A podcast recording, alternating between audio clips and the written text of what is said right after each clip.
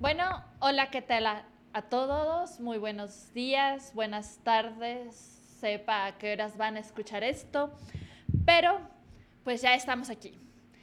Y tenemos a un invitado, no, a un padrino de honor, al mismísimo e inigualable Marco Alan Valdivia, el señor This Charming Quark.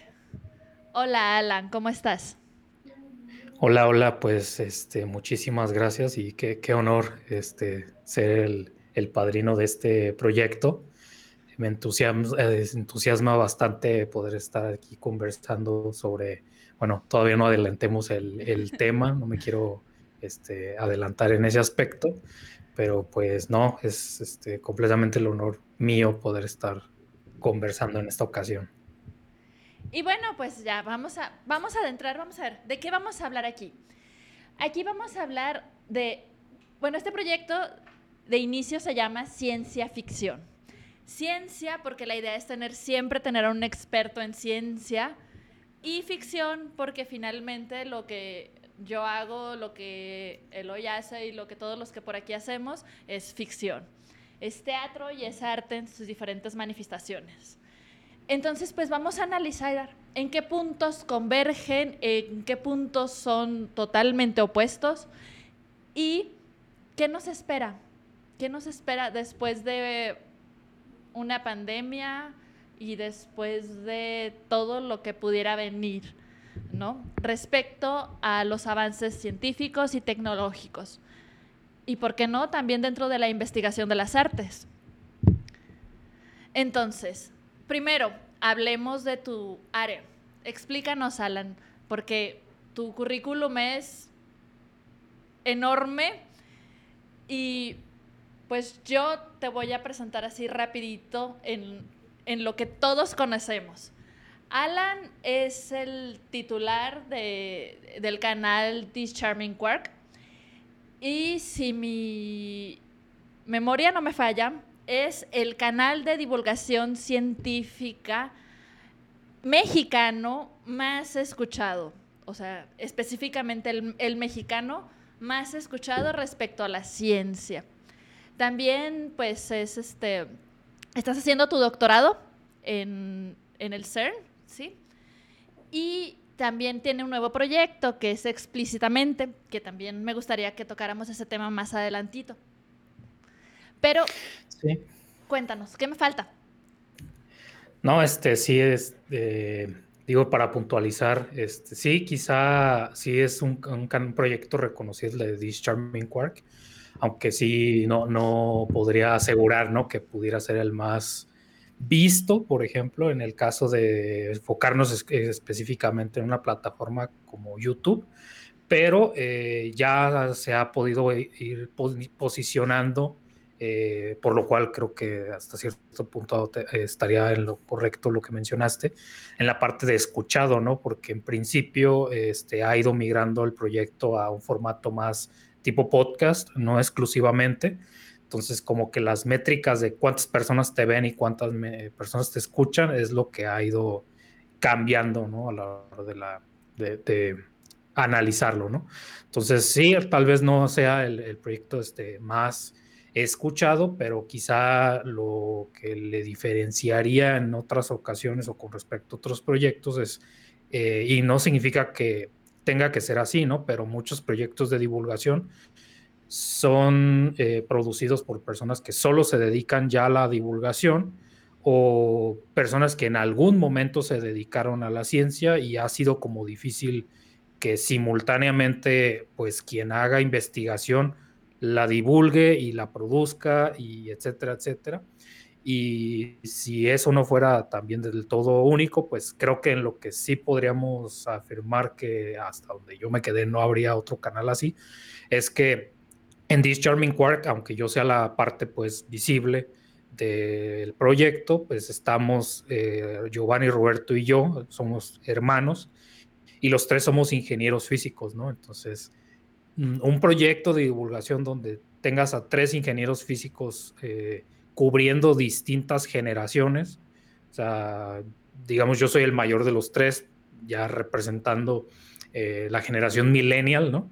Pero estamos hablando de que con los tres podemos cubrir mayor margen de a quién le podemos estar hablando. Entonces, supongo que este, buscándole hay características, ¿no? Que podríamos decir, bueno, This Charming Quark es, es único en estos aspectos, pero bueno, que, gracias por, por reconocerlo de, de, de, tu parte, ¿no? De lo otro que mencionas, sí, eh, efectivamente yo me encuentro eh, aún asociado, digamos, al CERN. Yo realicé mi investigación de doctorado en este centro de investigación y me encuentro en esta transición de precisamente terminar de documentar mi proyecto en el documento de tesis para eventualmente presentarlo, de tal manera que, digamos, al momento de grabar no estoy en la frontera como lo llegué a estar ahí entre Francia y Suiza, sino que ya regresé a México y eh, aún así pues continúo realizando investigación, ¿no? O sea, eh, muy similar a lo que sucede en YouTube, donde pues ya tienes como ya videos adelantados, donde ya eventualmente los vas a publicar, pues también aunque en este momento no esté escribiendo los papers, ya había varios en proceso de revisión y se siguen publicando, entonces aunque uno no esté en tiempo real haciéndolo, hay ya como un trabajo eh, previo que va a estar este, publicándose. ¿no? Evidentemente es mucho más complicado hacer una publicación científica que subir un video a YouTube, por lo cual pues hay una disparidad entre cuántos videos se pueden producir a, cuántos artículos científicos. ¿no? ¿Cuántos papers vas a hacer?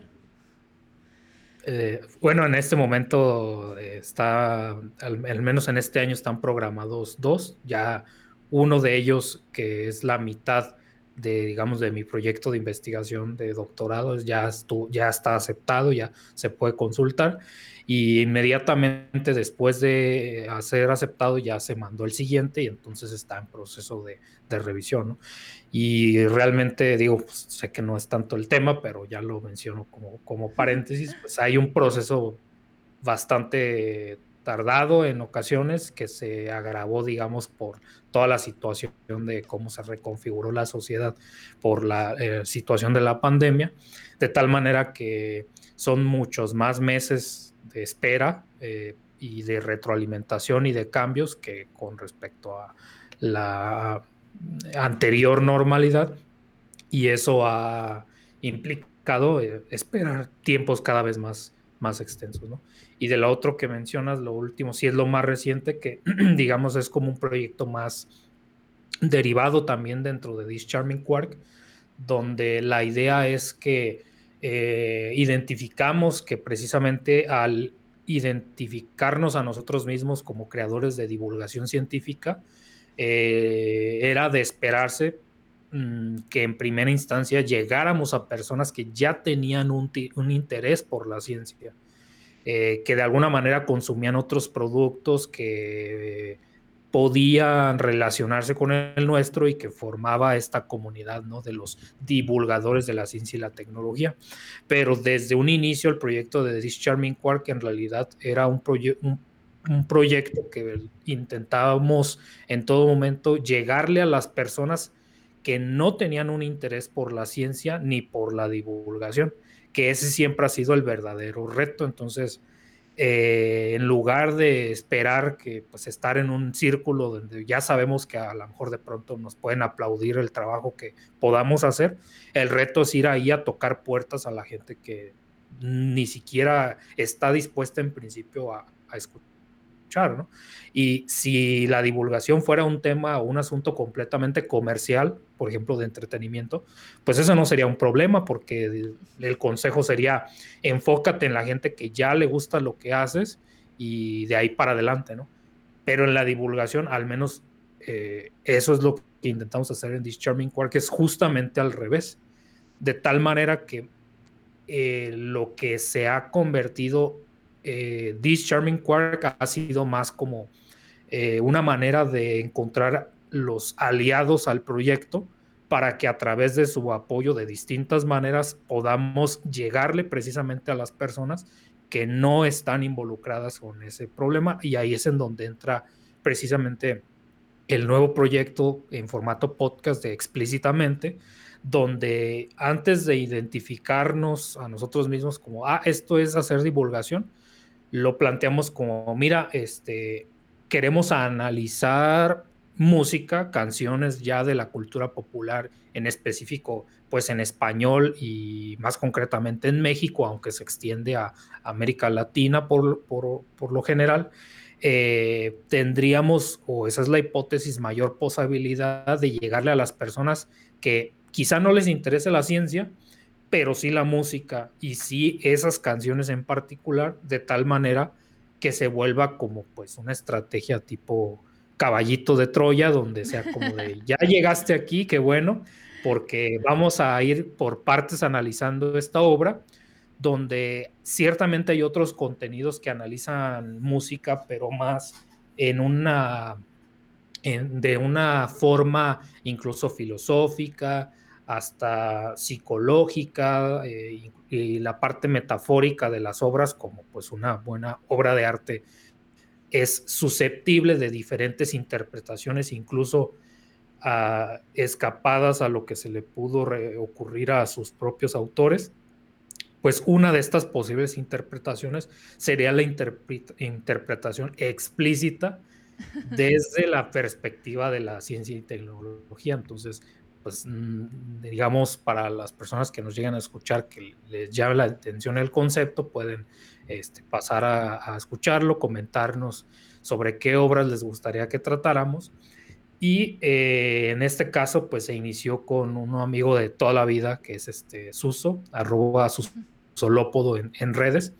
Y curiosamente, eh, tanto Suso como yo, eh, en algún momento, bueno, ya lo iré mencionando, pues nos dedicamos a la música antes de tener una profesión científica. En el caso de, él es eh, la biología, en el caso mío la física. Y antes de que nos dedicáramos a eso, pues precisamente teníamos este, hasta nuestros, nuestro grupo musical, eventualmente produjimos nuestras propias canciones. Eh, lo tuvimos que hacer en condiciones bastante adversas porque ambos somos de una localidad muy pequeña en Michoacán, donde pues genuinamente hablar de música más allá de lo que se escuchaba de manera tradicional, pues era pues completamente ir a contracorriente, ¿no? Entonces, eh, eso dificultó, digamos, un poco las cosas y quizá en otras condiciones, por ejemplo, viviendo en una ciudad en donde hubiera una escena musical quizá pudo haber despegado de otra manera, de tal manera que eso no fue así. Y al menos en su momento lo vimos como que ese aspecto de nosotros se habría quedado como en pausa, pero no terminado, ¿no? Sino que fue como de nos dedicaremos a, a una parte más técnica, una parte más científica, y en su momento, pues, ¿por qué no recuperarlo? Entonces, eventualmente tanto Suso como yo tuvimos este interés eh, influenciado mutuamente, o sea, no quiero decir que uno se inspiró en el otro necesariamente, pero Suso hace cuestión de divulgación biológica, por ejemplo, en el tema de biofotografía, en el tema de documentar ¿no? la naturaleza. Y en This Charming Quark, pues tenemos otro tipo de aproximación más conceptual, más este, de, otra naturaleza, ¿no? Bueno, el punto es que Perdón que te interrumpa. Imagínate ya, ¿no? En, el Vive Latino. This charming susolópodos. sí, pudiera ser, quién sabe. A lo mejor nos está escuchando aquí los, los organizadores del Vive. Eh, y vamos a ver, ¿no? Eh, algo así, algo así pasó. Entonces, como, como ya mencioné, el This Charming Quark originalmente era un proyecto en donde que estar nada más mis hermanos y yo en principio. Eh, y Suso empezó con su proyecto de su solópodo, naturaleza y algo, pues fue como, ¿por qué no hacemos como un, eh, otro, otro concepto donde se puedan mezclar ambas, eh, ambos proyectos de divulgación y rescatemos o retomemos la parte que nos había unido incluso antes de hacer todo esto, ¿no? Que era la parte musical. Entonces, también para no adelantarme tanto en realidad, o sea, también tenemos eh, pensado ya cómo evolucionar el concepto en el sentido de que por ahora sí sería más como charlar sobre una canción en particular, pero eh, más uso que yo en este caso, que él sí está involucrado, por ejemplo, en el tema del Festival de Cine de Morelia, eh, en donde de repente la escena del cine, la escena del teatro, la escena musical convergen en, Michoacán en particular, pues sí tiene como acceso a músicos ya profesionales que en su momento pudieran fungir como invitados, en el que nos gustaría precisamente no solamente hablar de ciertas canciones, sino hablarlo con las personas que las interpretan o las han escrito, ¿no? Y el mismo formato se, se presta precisamente para hacer algo hasta en vivo, donde se pueda intercalar entre la explicación que le damos a una obra y su ejecución, ¿no? O sea, básicamente como hacer un concierto de divulgación, ¿no? Donde no necesariamente nosotros hagamos esa parte, o tal vez sí, quién sabe, ¿no? Eh, pero eh, unirnos a, otro tipo de, por ejemplo, organizaciones como las que hacen los conciertos para poder proponer esto y eh, pues básicamente llevar esta interpretación ¿no? de la ciencia y la tecnología, precisamente como lo mencioné ya en repetidas ocasiones, a la gente que en particular le, le atrae la música, ¿no? Y eso es básicamente en lo que hemos estado trabajando en simultáneo, ¿no? Porque seguimos haciendo todo, eh, todos los demás proyectos, pero explícitamente es como que el, el, bebé. Bueno, y, justo regresando un poquito a, a CERN y a This Charming Quark. Eh, bueno, a mí me pasó cuando yo llegué y dije, oye, ¿sabes qué? Quiero hacer esto, este, quiero que hablemos de teatro, quiero que hablemos de arte, pero me gusta mucho la ciencia, entonces también quiero que hablemos de ciencia. Yo no puedo hablar de ciencia, obviamente, pero vamos a invitar a gente. Y entonces te me veniste a la mente. ¿Qué fue lo que pasó? Que lo primero que me preguntaron es, ¿qué es el CERN? Contesta a lo mejor tú.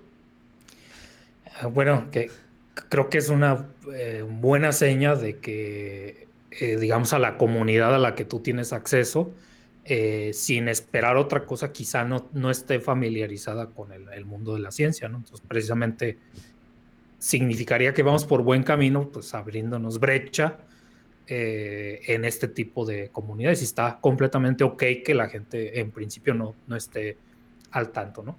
Bueno, resulta que el CERN es un centro de investigación que se fundó en las inmediaciones de Francia y Suiza, en Europa, después de un contexto histórico bastante particular que fue pues el término de la Segunda Guerra Mundial. No inmediatamente, pero tiene que ver en el sentido de que cuando sucede la guerra hubo eh, eh, pues lo que coloquialmente le llamamos eh, la fuga de cerebros de los países que estaban en conflicto, ¿no? Muchos de ellos escaparon, por ejemplo, a Estados Unidos, pero no es el único lugar. De tal manera que eh, Europa, entendiendo la importancia de tener tus científicos en casa y que puedan producir y desarrollar ciencia y tecnología, pues ah, de alguna manera formó como un plan de repatriación en donde hubiera un centro de investigación a nivel de Europa, donde pudieran unir o repatriar a investigadores que de otra manera no, no tendrían un lugar en donde realizar sus trabajos. Entonces, originalmente, como el acrónimo del centro lo sugiere, pues es el Centro Europeo para la Investigación Nuclear, porque en aquel entonces, digamos, como lo más de frontera que se llegaba a tener, pues era precisamente la parte de estudiar la naturaleza a escalas de los átomos a escalas nucleares, ¿no? Sin embargo, hoy en día el, nombre en realidad pues no es tan representativo porque no se dedican a asuntos nucleares, sino a escalas mucho, mucho más pequeñas. De pronto cuando lo intento explicar es como cuando hablamos de un microscopio, eh, entendemos que es un dispositivo que nos permite estudiar observar, digamos, eh, la naturaleza, la materia a escalas de micrómetros, es decir, pues un, eh, un millón de veces más pequeño que un metro. Pero, por ejemplo, nuestro sistema de visión, nuestros ojos, que pues no son instrumentos, pero se fungen como sensores, tienen aproximadamente una resolución de ver partículas de polvo, por ejemplo, de tamaño de medio milímetro, digámoslo así. Entonces, genuinamente nuestros ojos pudiéramos haberle llamado en lugar de ojos miliscopios y la, gente entendería cuál es su funcionamiento a este tipo de órganos. Entonces, hay otros dispositivos que en lugar de ir a mil veces o un millón de veces más pequeño como el microscopio, sino todavía mil veces más pequeño que eso, eh, se le llama, por ejemplo, los eh, fuentes de luz sincrotrón, que ese nombre mm, explica o es entendible para quien se dedica a aceleradores, pero para el público en general, pues quizá no le dice mucho, de tal manera que un nombre más adecuado pudiera haber sido nanoscopio y se habría entendido que es un dispositivo para estudiar la materia a escalos de nanómetros. Y un colisionador de partículas puede ir este, mil o un millón de veces más pequeño todavía eh, que un nanómetro, pudiendo, por ejemplo, llegar a escalas de femtómetros, por ejemplo. Entonces, eh, Femtómetro es un millón de veces más pequeño que un nanómetro, que es nano, luego eh, pico y luego eh, femto. Entonces, esencialmente estamos hablando de que un colisionador de partículas, pudiéramos haberle llamado, depende de ciertos rangos de energía, como un femtoscopio, y todavía creo que la gente habría entendido como, ah, ok, o sea, estamos hablando de que son cosas o dispositivos que entre más pequeño puedas observar la materia, pues vas a poder estudiar otras cosas, ¿no? Y para lograr ir hacia más, eh, para lograr ir a más a escalas más pequeñas, eh, mejor dicho, tienes que ir aumentando la energía.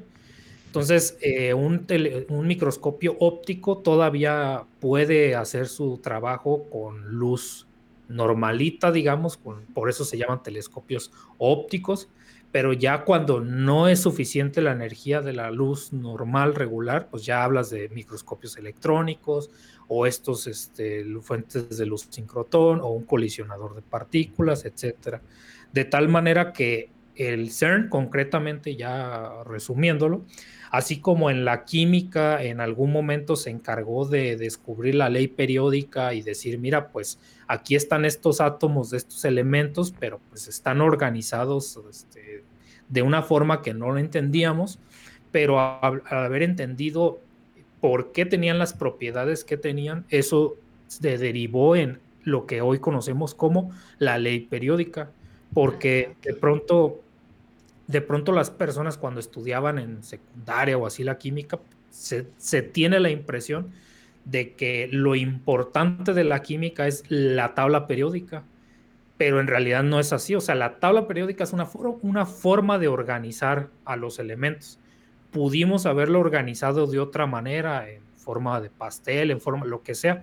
Lo importante es poder predecir las propiedades y por qué ciertos elementos se, tienen características similares a otros elementos.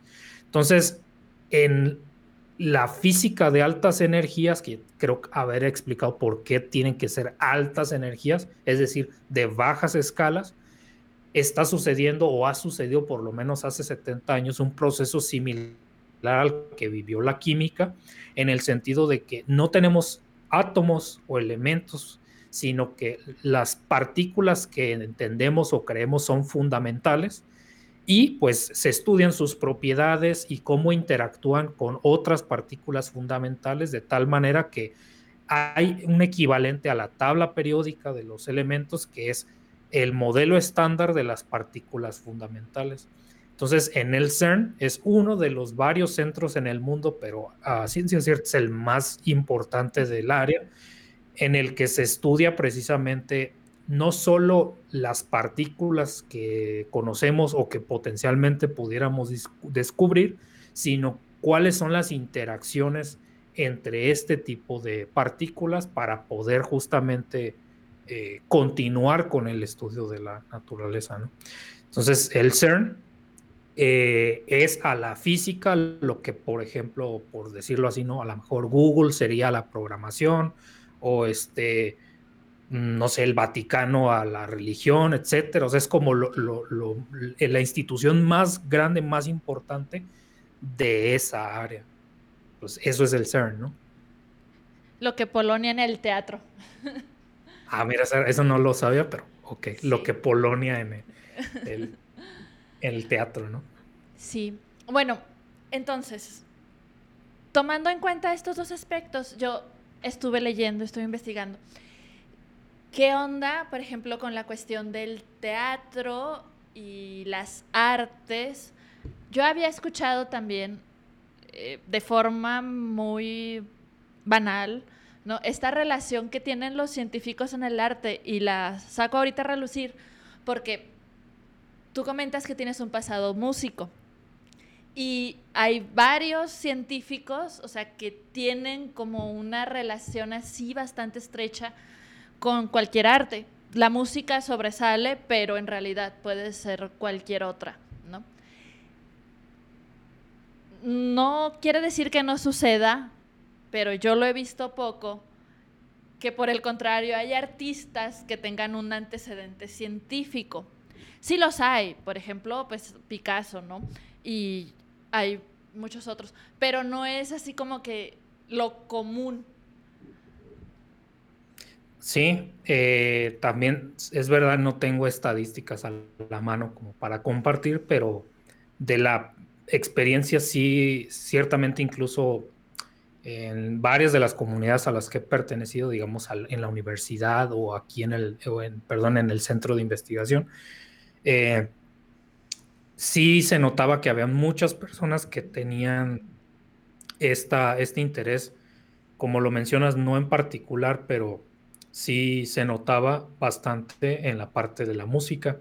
Y, era tan así que una vez al año ah, se hacía un concierto ahí dentro del CERN, donde se organizaban así todos, o sea, colegas de, de doctorado, de maestría o así, o investigadores, y se improvisaban así sus grupos y todo. Este, a mí no me tocó participar, o sea, no, pues, no por falta de, ganas, ¿no? Pero, o sea, no, no, me, no me tocó, pero sí era así, ¿cómo decirlo? O sea, había suficiente presupuesto como para montar un escenario, sonido, luces, este, todos los puestos de comida, todo. O sea, era un evento, o ha sido un evento bastante grande.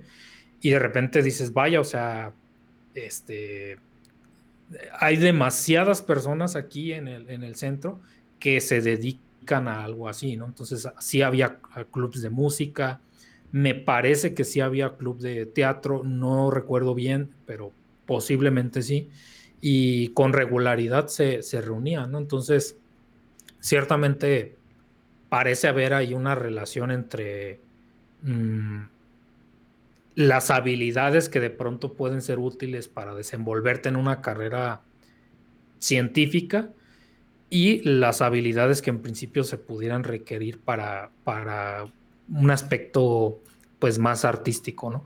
Aunque quizá diferenciaría un poco eh, la parte musical porque este, de otra disciplina como por ejemplo en el teatro donde, bueno, yo no me dedico al teatro, pero pudiera suponer que ahí se requiere un poco eh, por ejemplo, de otro tipo de inteligencias como una inteligencia emocional, eh, eh, desarrollar la empatía, de poder estar observando las expresiones de tus compañeros, de tener conciencia de cómo tus expresiones reflejan X o Y emoción, mientras quizá en la ejecución de un instrumento no necesariamente tienes que empatizar con tu violín, ¿no? O sea, y hay gente que... hay gente que lo hace hay gente que lo, hace, ¿no? Pero a lo que voy es de que puedes ser un intérprete de música eh, sin necesariamente tú tener la habilidad para crear eh, música, ¿no? Por ejemplo. Entonces también he notado que justamente hay colegas científicos que tienen esta, eh, más que necesidad de crear arte o, expresarse a través de la música, como esta habilidad y, eh, ¿cómo, decirlo? Como mm, dedicación que suele tener a lo mejor hasta desde niños para tomar un instrumento y llevarlo a un nivel profesional, ¿no? La guitarra, el violín, pero que eso no necesariamente implica pues que, que, que estén manifestando o expresándose a través del arte, ¿no? Entonces, no sé, al menos así es como yo lo he interpretado como que desde fuera, no dedicándome a eso, que es perfectamente posible interpretar eh, de alguna manera o ejecutar manifestaciones artísticas y por otra parte la, la habilidad que incluso en ciertas ocasiones me atrevería a decir la necesidad de expresarte artísticamente pudieran ir de la mano, pero no es como una condición indispensable. O sea, como un ejemplo particular, pues hay gente que puede agarrar una guitarra, tocar y cantar, pero otra es que necesites agarrar una guitarra, tocar y cantar y expresarte a través de, ese medio, ¿no? Cuando se compaginan ambas, la habilidad con esta necesidad de, de la creación artística, pues creo yo que es cuando se dan los grandes talentos, ¿no? De, que de pronto observamos, ¿no? Sí. Ahora, bueno, ya entrándonos un poquito más específicos en el teatro, yo podría ver la entrada de la ciencia al teatro en dos sentidos. En el primero es indispensable y es la cuestión de la tecnología. Es decir, el teatro va avanzando en cuestión de espectacularidad, en cuestión de producciones, en cuestión de todo eso, conforme también avanza la tecnología. ¿sí? Tenemos ahora, por ejemplo, toda una consola, por decirlo así, mezcladora para hacer nuestros audios, nuestras, nuestras propias producciones auditivas, cuando antes a lo mejor en el siglo de oro pues tenían aquí sus grandes máquinas, ¿no? Para hacer los truenos y para hacer todo esto.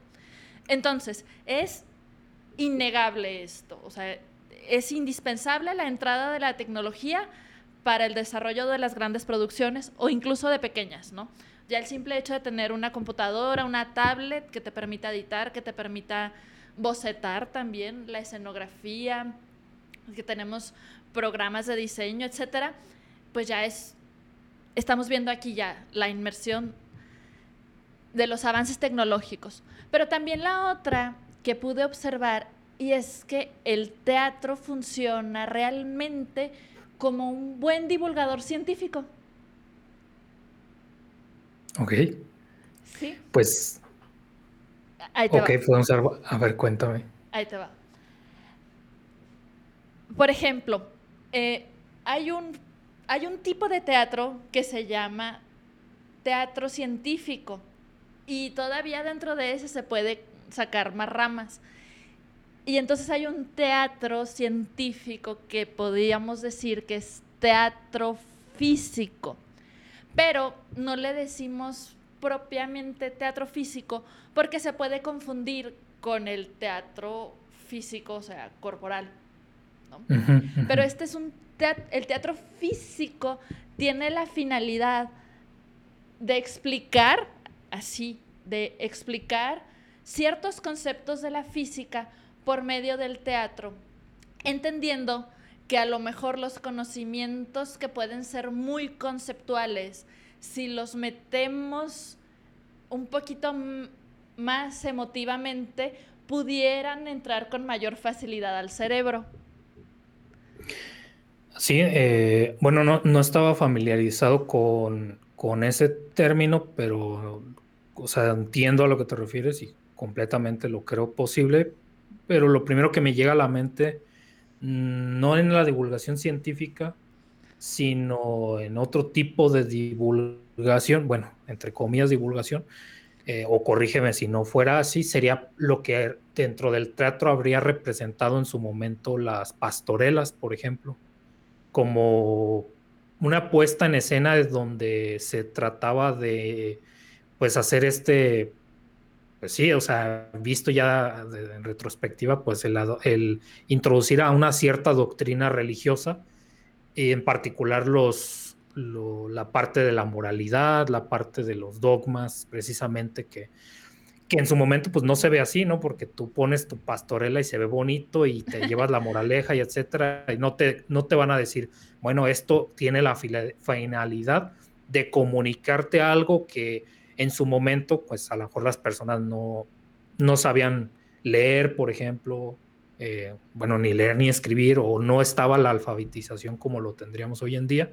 Entonces, todos estos mecanismos eh, se, vivieron al menos durante la época de posterior a la conquista, en donde era, bueno, hay limitaciones de, para comunicarnos a través de la forma escrita, la forma oral incluso, porque pues de pronto el idioma era un problema, pero se recurría en la parte teatral justo a las pastorelas, pero también en la musical a, a ciertos géneros musicales que justo tienen la función no de, no de despertarte una emoción como de, de pronto fuera del, alguien como que está fuera del mundo artístico, pues podría asociar, ¿no? Como de, ah, es que el arte me tiene que inspirar, ¿no?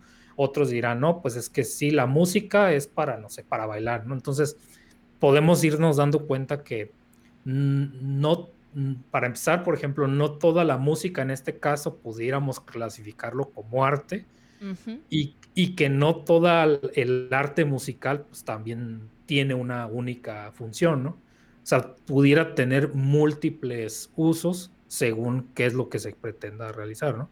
Entonces, eh, otra vez, no a lo mejor para expresar algo científico, pero otro, ahora sí dentro de la música, lo digo porque pues, es como lo que, a lo que yo tengo más acceso, ¿no? Que no me ha tocado en el teatro, pero de alguna manera eh, digo, pues para la gente que nos escucha en México lo tendrá más presente, eh, un cierto tipo de divulgación histórica se habría realizado en su momento a través de los corridos, que precisamente en el norte del país este, tuvieron un papel muy importante. Hoy en día, cuando la gente escucha un corrido, tiene una connotación completamente diferente de lo que originalmente pretendía ser pero en ese momento era contarte lo que estaba sucediendo durante la revolución, por ejemplo, a través de la musicalización, o sea, y funcionaba de tal manera que al encapsularlo dentro de estas piezas musicales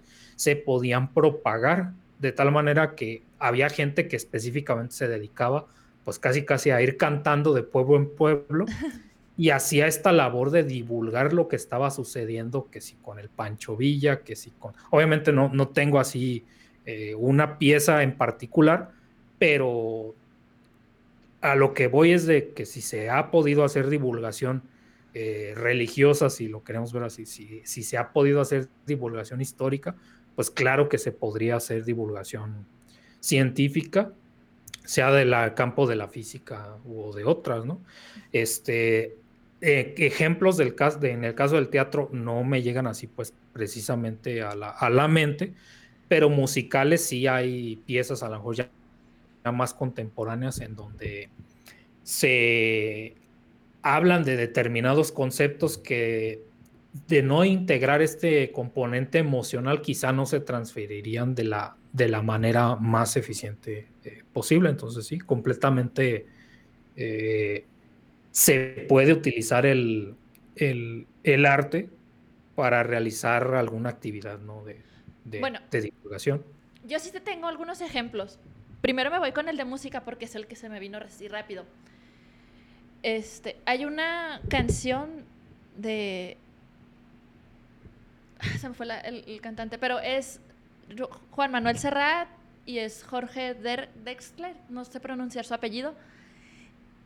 Y y, este otro, ¿no? son tres. Y la canción se llama Blue. Y no es otra cosa más que como una reinterpretación de este speech tan famoso que hizo Carl Sagan con la fotografía de la Tierra, ¿no? Este, de, hecho, la, la, canción se llama así, Blue, diminuto planeta azul. O sea, así más directo. Sí, eh, no, no, no, no tengo presente esa canción, digo, la voy a escuchar en algún momento, eh, pero así podríamos irnos ejemplos, ¿no? Uno tras otro. Fuera de la música, también en la literatura, este, precisamente todo el género, digo, haciendo al, nombre del programa, pues justamente todo el género de ciencia ficción ha cumplido con esta labor de, divulgación. De hecho, hay una, eh, hay una obra en donde se posiblemente eh, mm, sea la, la, primera obra como de ciencia ficción reconocido. Nada más que no recuerdo en este momento eh, el, título original, porque no está en español, evidentemente. Pero se llama, o sea, parte del título se llama Soma. No recuerdo si lo escribió Galileo o si lo escribió este, en la época posterior a él, o sea, pero es como de esa fecha donde básicamente hablan de qué es lo que pasaría si pudiéramos llegar a la luna y cómo se imaginaban. Este, eh, tal vez eh, de ahí sacaron el nombre de otra obra, ¿no? De también de cierto tipo de ciencia ficción de Aldous Huxley, donde pues Soma era otra cosa, ¿no? La, droga esta con la que todo el mundo se mantenía feliz o sí, así. del mundo feliz. En un mundo feliz, pero este sí, no me acuerdo cómo se llama. Lo, voy a buscar y ahorita, ahorita te cuento. Y bueno, regresemos un poquito a Galileo. Bueno, en el teatro tenemos este ejemplo, ¿no? hay como tres grandes obras de teatro que se hicieron entre los 40 y los 60 que las hicieron los grandes maestros del teatro. Yo ahorita en la mente solo tengo dos, no me sé el nombre de la tercera. Pero una es justo Galileo Galilei de Brechtot Brecht. Brecht. Y pues narra la vida de Galileo, pero no trata de ser una obra biográfica, porque pues eso sería más tirándole a lo histórico, ¿no? Sino más bien trata de analizar esta cuestión de cómo de pronto se las ideas pueden no coincidir con la realidad, que es el caso de Galileo, ¿no? Y entonces, ¿qué implica para toda la sociedad aceptar esto, esta situación que además está probada, ¿no? Entonces, aunque el tema es Galileo, la obra se puede montar en cualquier época histórica, en el futuro si quieres, en Marte, porque no es el tema Galileo, sino la cuestión del conocimiento nuevo, y cómo llega a la sociedad. Ok. Mm, sí, sí entiendo, ¿no? Que en una, obra de pronto no, está sujeta necesariamente a, una época particular y que justamente se hace esta labor de, adaptación, ¿no?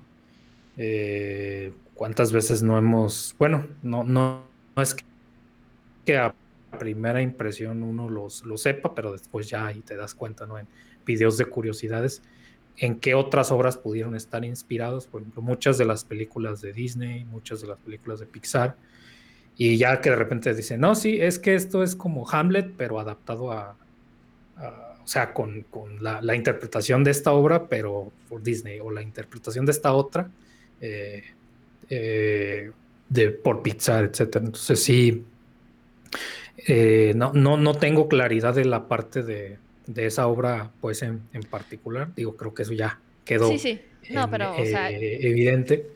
Pero entiendo, el, entiendo la idea, ¿no? Que eh, en particular en el teatro se podrá hacer adaptaciones sobre este tipo de conceptos, mm, no necesariamente físicos, pero dentro del campo de la, de la ciencia o del conocimiento, ¿no? Como el caso que, que estás planteando y que, bueno, me, queda como esa curiosidad de saber si, si hubiera como, o sea, porque una cosa es tener una obra que se pueda reinterpretar como si fuera, digamos, la intención de transmitir un cierto concepto y otra que como es, que específicamente se haya contemplado eso como una, como una primera interpretación.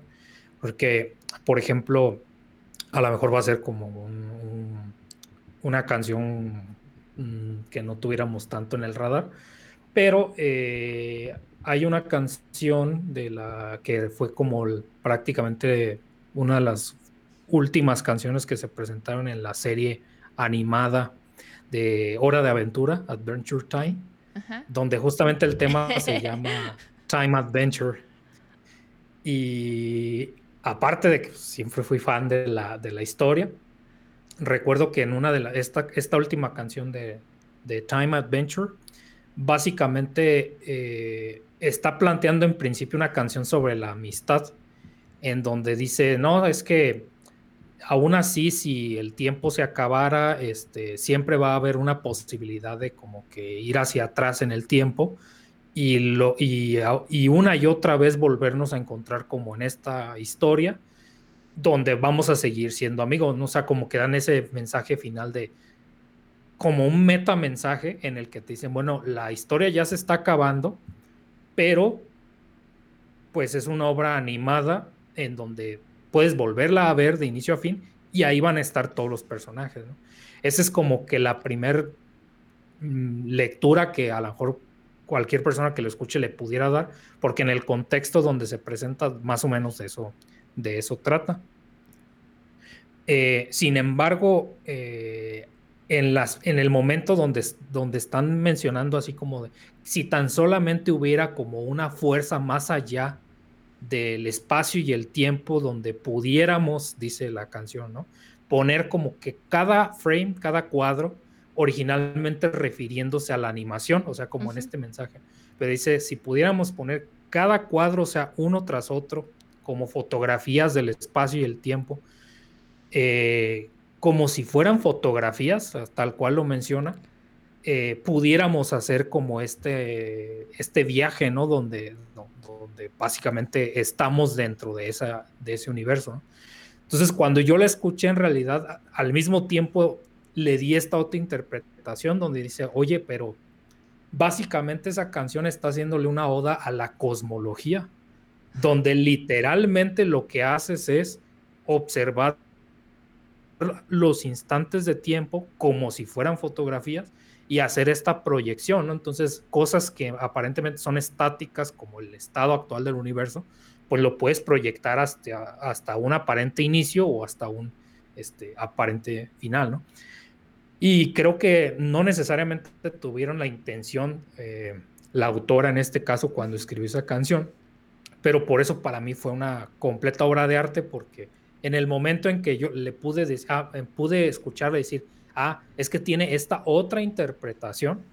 De hecho, eh, eventualmente pudiéramos tratarla en explícitamente, pero queremos empezar con canciones en español, eh, donde si yo tomo esa canción de manera explícita, eso es lo que me está diciendo, es como de, mira, este, ¿cuál es esa, ah, entre comillas, o sea, ya ahí sí metafórica, o sea, si, si hubiera una fuerza ah, por fuera del espacio y tiempo que pudiera hacer eso, pues de alguna manera te pudiera estar sugiriendo que esa fuerza, no necesariamente de origen físico, sería pues la inteligencia humana, ¿no? O, la humanidad que ha tenido la capacidad de, de, hacer esta abstracción y estudiar un universo donde en principio nosotros estamos dentro de eso. O sea, es como decir, ¿cómo vas a pintar una obra donde en esa obra tú estás si, por ejemplo, en una pintura, ¿no? Para poder hacer eso tienes que abstraerte de tal manera que es como una metaobra y hemos visto ejemplos. Sí, no, recuerdo los nombres, pero hay muchas pinturas donde... Las meninas con Velázquez. Muchas... donde Velázquez este se ve en la pintura que está pintando. Ajá. Entonces, eh, es como decir que, que sí existe esa capacidad humana de, analizar algo de lo cual tú eres parte de ese algo, ¿no? En el caso del universo o en el caso de, pues, una, una pintura, ¿no? Entonces, este, digo, no sé, a lo mejor no haya una definición tal cual de lo que sería una obra de arte, y creo que específicamente en estos rubros, pues cuando dices, no, es que es subjetivo, pues hasta a lo mejor hasta cada quien puede tener su propia definición de, de lo que es el arte. Para mí es eso, o sea, en realidad eh, es, es, algo que, que, que, dentro de su, que dentro de su ambigüedad, que la hace subjetiva, permite múltiples interpretaciones, ¿no? Porque si tú dices X igual a 2, pues difícilmente vas a poder salirte de lo que eso puede representar, ¿no? Pero si, si dentro de esta obra, o sea, el autor pues plantea una primera, un primer mensaje, una primera emoción o una idea, de tal manera que esté dentro de un entorno suficientemente ambiguo para permitir tantas interpretaciones como personas se expongan a esa obra, para mí eso es lo que lo convierte en arte, ¿no?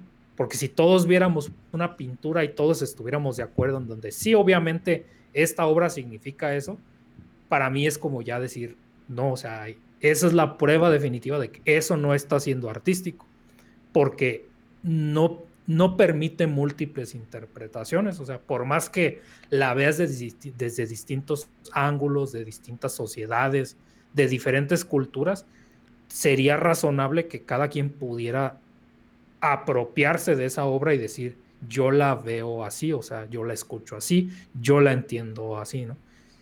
Pues no sé si, si eso está fuera de lo que... No, no, es que estás muy, muy, muy cerca. Este, de hecho, en el arte tenemos como este concepto de que una vez que el artista ha creado la obra, independientemente de la disciplina, deja de ser de él. O sea, ya una vez que la obra está fuera del alcance del artista, deja de ser el artista. Porque si no, entonces no se prestaría a todas estas interpretaciones, ¿no? A cada quien le pegan las cosas de forma diferente. Y aunque el artista tenga un objetivo muy específico, ya sea de investigación, ya sea de creación, ya sea de provocación, de lo que sea, al final es el espectador el que tiene la batuta.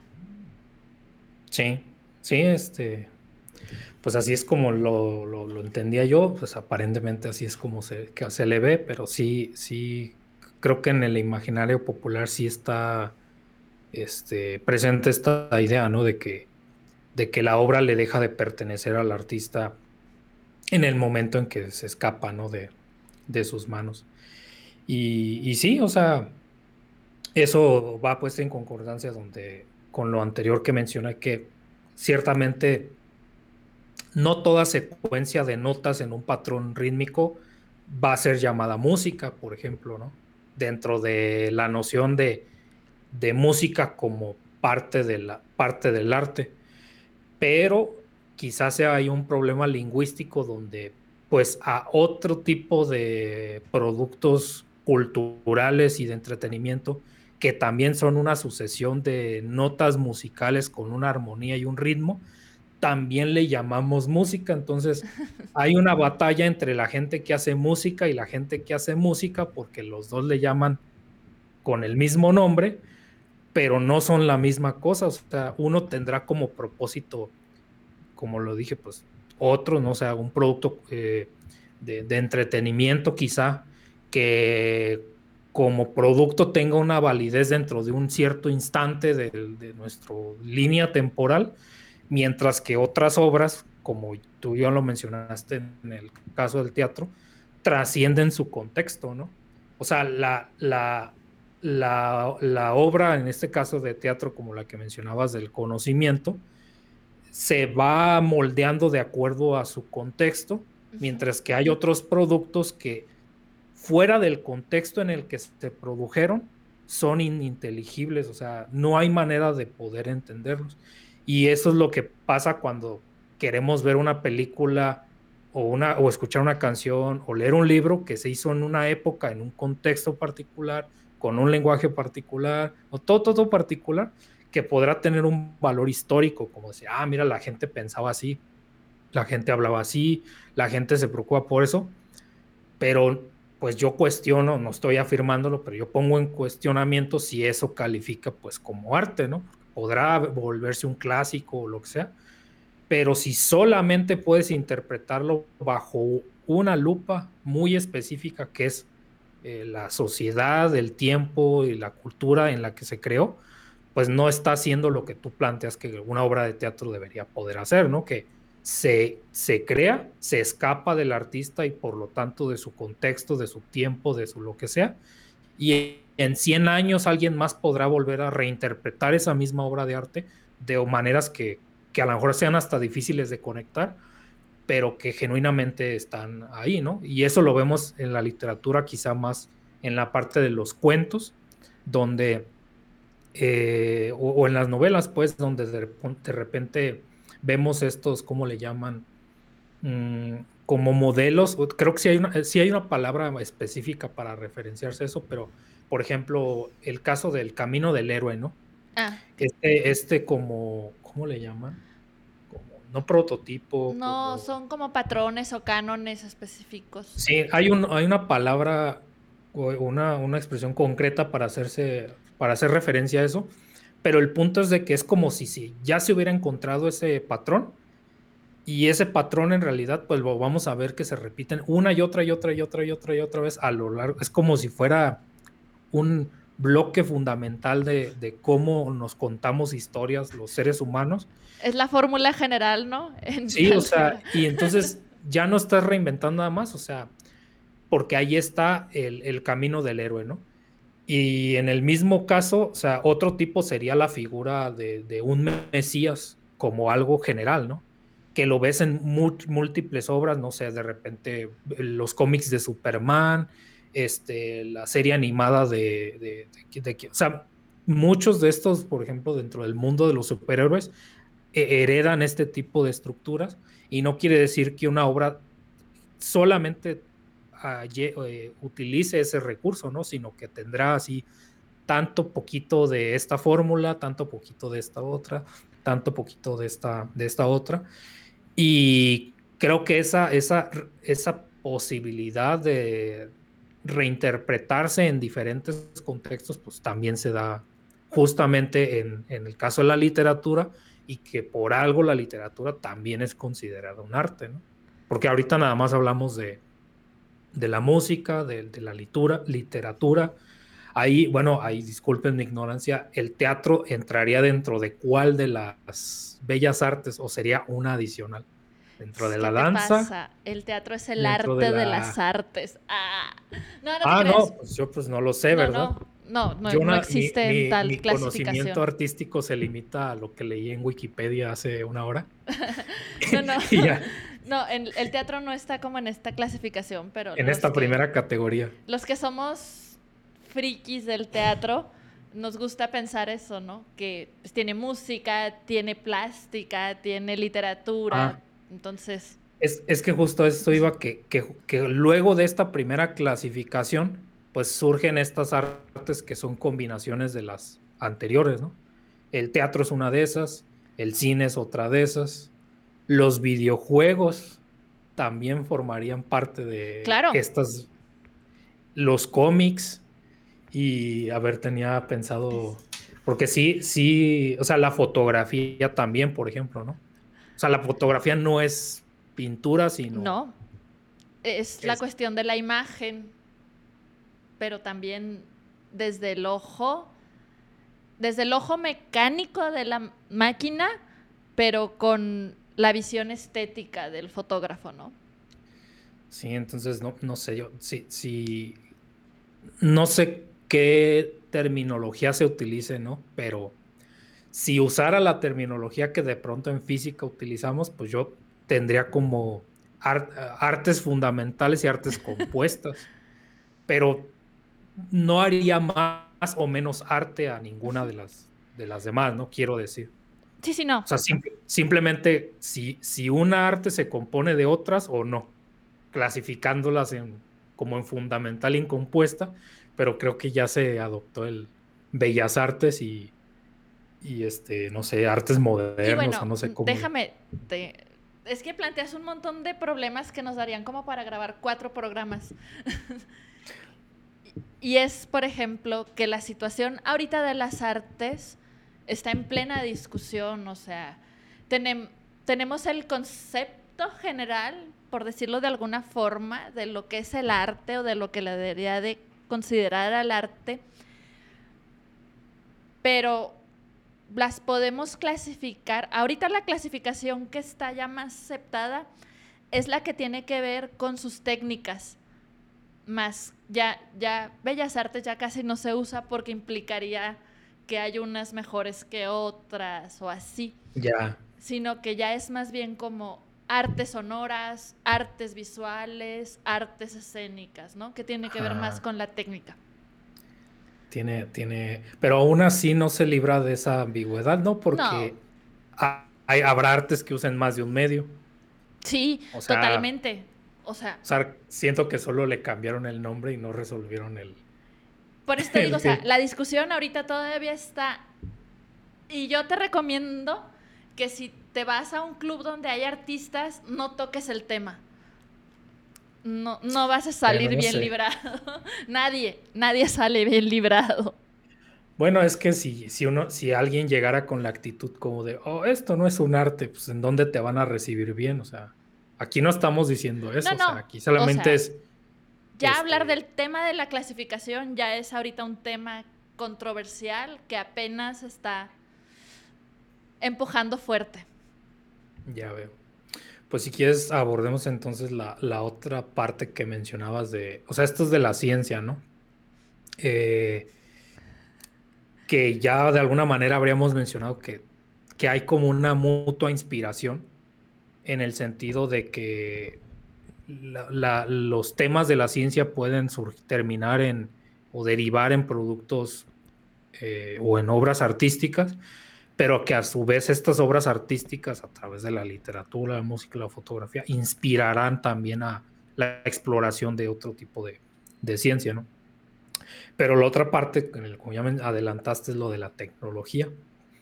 Creo que ahí sí es mucho más evidente eh, cuál ha sido como la influencia eh, a cualquier arte, ¿no? Básicamente.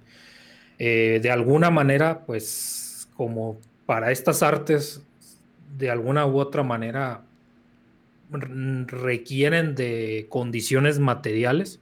O sea, por más que hagas literatura y quieras hacer un libro a punta de lápiz y papel, pues ocupas lápiz y papel, ¿no? O sea, el arte se tiene que, el arte termina siendo materializado. Y entonces en el momento en que termina siendo materializado es donde la tecnología pues limita o permite en el, el, espacio en el que vas a poder desenvolverte eh, en este aspecto, ¿no? O sea, en el sentido de que te podrá, te permitirá tener no solamente más herramientas, sino herramientas con mayores posibilidades o mayores este, potencial, ¿no? Entonces, de alguna manera es como, como decir, como si, como si eh, aquí a lo mejor ya voy a hacer una metáfora, no, necesariamente científicamente precisa, pero la manera en la que lo visualizo es como si fuera, como si, el, como si la, eh, eh, lo que sea que vaya a terminar siendo plasmado en el arte estuviera como, como si fuera un gas, como si fuera difuso y de alguna manera la tecnología es lo que permite decir es que mira, en este, dentro de este cubito sí puedes tener condensada ya tu, tu, arte, ¿no? De tal manera que en cuanto la metes a ese cubito ya se puede considerar material, ya lo puedes tangibilizar y el tamaño o las características de este, de este cubito, de este contenedor, pues te lo proporciona la tecnología. O sea, por más que quieras pues no sé, este, mm, un Da Vinci, por ejemplo, no habría podido tomar este, o, crear un videojuego, ¿no? Porque carecía de las condiciones materiales para siquiera plantearse hacer eso. Y, claro, pero que si las hubiera tenido, no dudo que lo hubiera intentado. Ah, seguro. sí, sí, sí, ahora, o sea, evidentemente lo hubiera intentado, ¿no? También es lo mismo que en el caso del cine, o sea, ¿cómo te planteas hacer cine cuando no tienes los medios materiales tecnológicos para hacerlo, ¿no? Eh, y las demás artes, pues parecería que no tuviera tecnología, pero sí lo tiene en el sentido de que creo que en tiempos ya más modernos cuando las personas hablan de tecnología, suelen referirse a, tecnología ya sea digital o electrónica concretamente, ¿no? O sea, no tienen problemas en llamarle tecnología a su teléfono o al internet. O sea, eso lo tienen como que muy, muy, muy claro. Pero si yo les digo que una hoja de papel es tecnología, difícilmente lo, lo asimilan en el sentido de que entiendo que es más confuso verlo así porque por mucho tiempo el papel se podía fabricar como simplemente habiendo descubierto que si machacabas esto, lo mezclabas con lo otro y podías formar ahí, pues primero eh, se utilizaban otras cosas, ¿no? Pero eventualmente se hizo el papel, o sea, no, no vamos a hablar de la historia del papel, pero quizá no se entendía concretamente como, ah, mira, pues es que son fibras, este, celulosa o funciona así. A lo que voy es de que en el momento que se puede entender de manera científica cosas que eran del día a día, los productos que en su momento eran simplemente herramientas o productos terminan volviéndose tecnología. O sea, un papel tienes que saber, tienes que estudiar y diseñar cosas como qué tanto refleja la luz, este, qué tan transparente es, cuál es su porosidad. Qué tan permeable, ¿no? Qué tan permeable, cuál es su densidad de qué se compone, todo el proceso de, reciclado, etcétera, etcétera. Entonces, incluso el papel con el que pudieras escribir una obra maestra, o sea, es tecnología. Y así te puedes ir. O sea, yo creo que tomé un ejemplo así como del otro extremo para simplemente puntualizar lo que quiero decir. Pero si te vas así ya sé que eh, acordamos que esa clasificación no era, no era la que íbamos a usar, pero si te vas por lo que Wikipedia lista como artes, o sea, te puedes ir una por una y decir, ah, la tecnología se involucra de esta manera aquí, ¿no? Por ejemplo, en la pintura, también en su momento, eh, lo que le llamabas propiamente dicho pintura, en lo que tenías que poner en algún tipo de lienzo, eran de origen este, natural en el sentido de que o provenían de algún vegetal o de algún animal o etcétera. Y también el lienzo con, en el que se pintaba, pues a veces pudiera haber venido de la lana o a veces pudiera del algodón, etcétera. O sea, y no necesariamente había un entendimiento de por qué funcionaba lo que funcionaba. O sea, simplemente se podía usar, ¿no? De tal manera una pausa aquí, una pausa así breve, un comercialito vayan a This Charming Podcast este, y aprovechen que Alan tiene en alguno de los capítulos, no les voy a decir en cuál porque no me acuerdo, la historia del rojo y eso es súper interesante. Ah, sí, la, historia del rojo, este, del color rojo, o sea, de cómo se había. Pero más, más o menos por ahí iba lo, a lo que iba a contar, de que justamente por la dificultad de obtener ciertos colores, pues había unos que casi casi solamente en la realeza, en el clero se podían usar, ¿no? De ahí viene, por ejemplo, la razón de que el púrpura, o no sé bien qué, cuál es el nombre del color, pues, pero como el moradito que identificamos con, con eso, este, solamente se utilizaba en pinturas donde casi casi el noble te lo había mandado a hacer, o etcétera, porque era muy, muy, muy difícil de obtener y por lo tanto extremadamente costosa, ¿no? Entonces, cuando la tecnología interviene ahí, o sea, concretamente en la, con la química, por ejemplo, van surgiendo la posibilidad de, desarrollar de manera sintética los colores. Entonces, evidentemente, cuando una persona está haciendo una pintura hoy, que va a la papelería o a donde sea que compres tu pintura para hacerlo, tiendas especializadas habrá, eh, ya sea acuarelas, ya sea lo, que sea que estés utilizando, lo más seguro es que tuvo que pasar por un proceso tecnológico, ¿no? Ahora quizá habrá gente que diga, no, es que yo soy vegano y que quiero utilizar como se usaba en aquel entonces, pues también suena muy difícil de hacer, porque justamente se usaban plantas, animales, este, para desarrollarlos, ¿no? Entonces, eh, así te puedes ir con, con cualquier otro caso donde las, las limitaciones tecnológicas determinaba de alguna manera lo, que iba a terminar siendo plasmado o expresado dentro del arte, ¿no? Por ejemplo, los cómics, eh, concretamente, si lo vemos también como su propio campo de, arte, la, la, razón por la que muchos de los personajes clásicos, como no sé, el, desde el Action Comics número uno, donde aparece Superman, o el Detective Comics número 27, donde sale Batman, la razón de que tengan esos colores del el, azul, el rojo, el amarillo, eh, negro, blanco, que aparecen en Mujer Maravilla, Batman, Superman, Flash, el que quieras, son exactamente el mismo color porque eran las limitaciones tecnológicas de la época. O sea, digo, no entraremos en detalles, pero a grandes rasgos, en una misma página del cómic solamente podías usar, no sé, un cierto número de diferentes colores. A lo mejor las personas que sepan cómo se hace la serigrafía de las playeras sepan como que más a lo que me refiero, ¿no? Dar el ejemplo. Que, que, que, que eso también en sí mismo, el hecho de tener esa limitación técnica, pues te obliga de alguna manera a ser creativo en este caso e termina influyendo en el tipo de, de obras o, lo que puedes hacer este, en su momento. ¿no?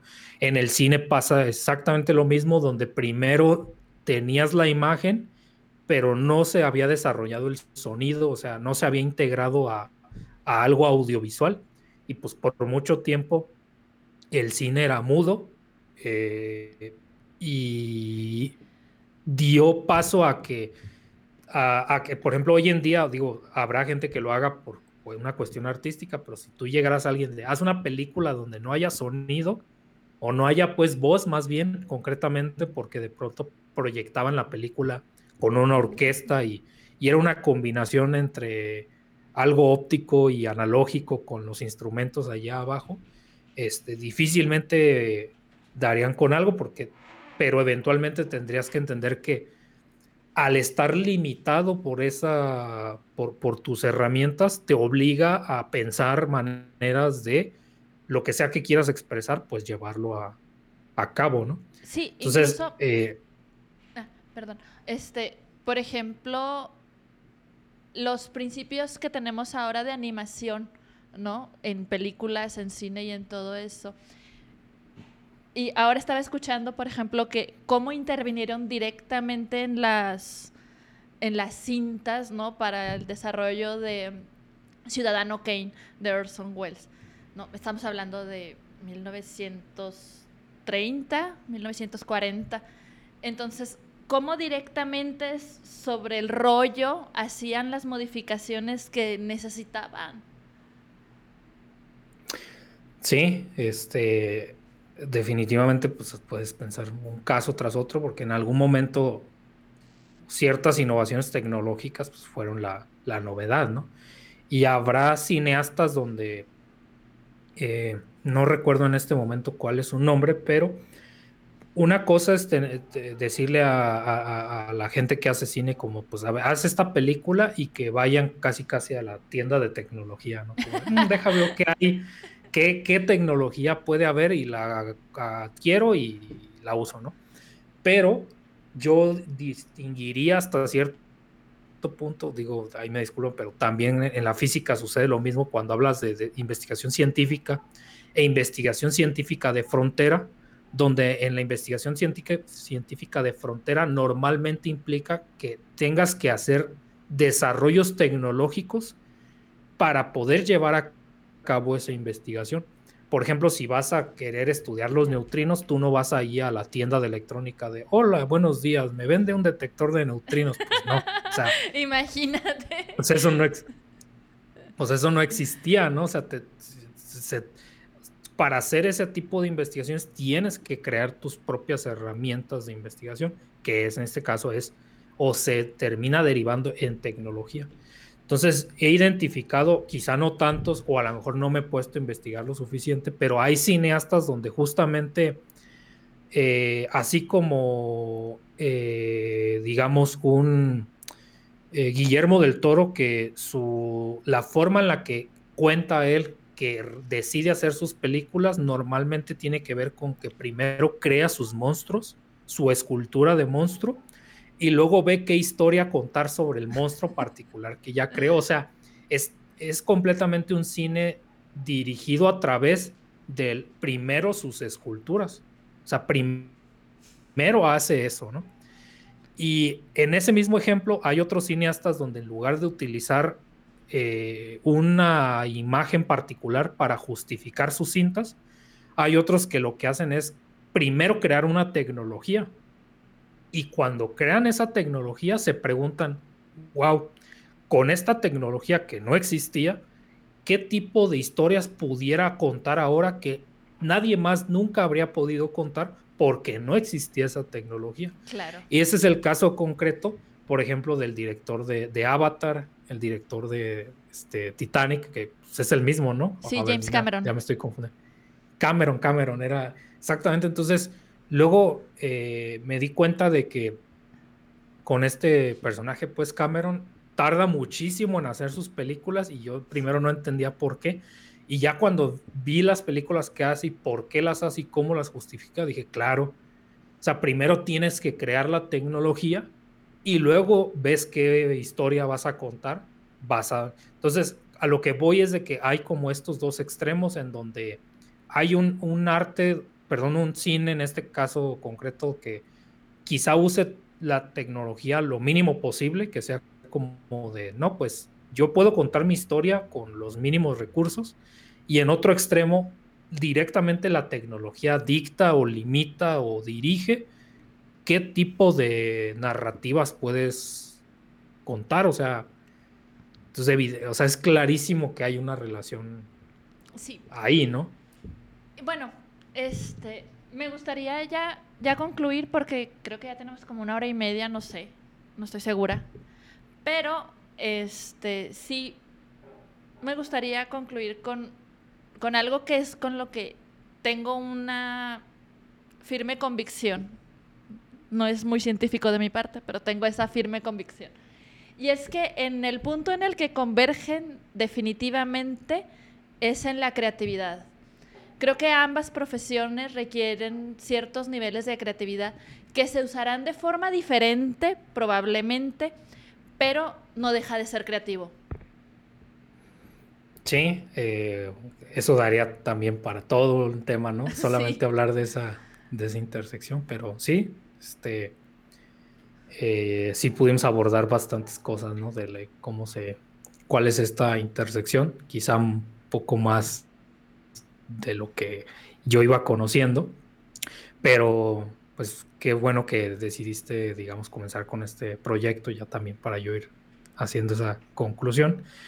También tengo ese interés de, escuchar a, otros colegas científicos y, personas que se dediquen pues, al arte, artistas, de cuáles son sus esas diferentes visiones y que seguramente pues, terminaremos haciendo una especie de metadiálogo donde a lo mejor no fue en tiempo real, pero así como quizá ellos me escuchen o te escuchen, nosotros les escucharemos después y Sí, o sea, aunque no podamos estar en el mismo momento, en el mismo lugar, conversando de estos temas, eh, lo interesante de este tipo de proyectos es que definitivamente va a terminar este, influenciándonos mutuamente, no en el mismo instante de tiempo, porque pues si este es el, el, el primer episodio, yo no tengo el contexto de qué sucederá en el futuro, pero eventualmente sucederá. Que luego tendrás que venir para ese otro tema. Bueno, y luego tendré que venir, entonces ya habré escuchado es, entonces lo menciono para tus futuros invitados de que, tengamos esta, esta meta conversación para buscar esta intersección o definirla, porque ya aclaramos que pareciera no haber duda en que existe, pero para ir definiendo esta intersección entre ciencia, tecnología y, y arte. Vale, pues muchas gracias, padrino. Muchísimas gracias por invitarme. Y bueno, pues esto fue el primer episodio de Ciencia Ficción. Muchas gracias a todos, Gracias a nuestro productor. Gracias a todos.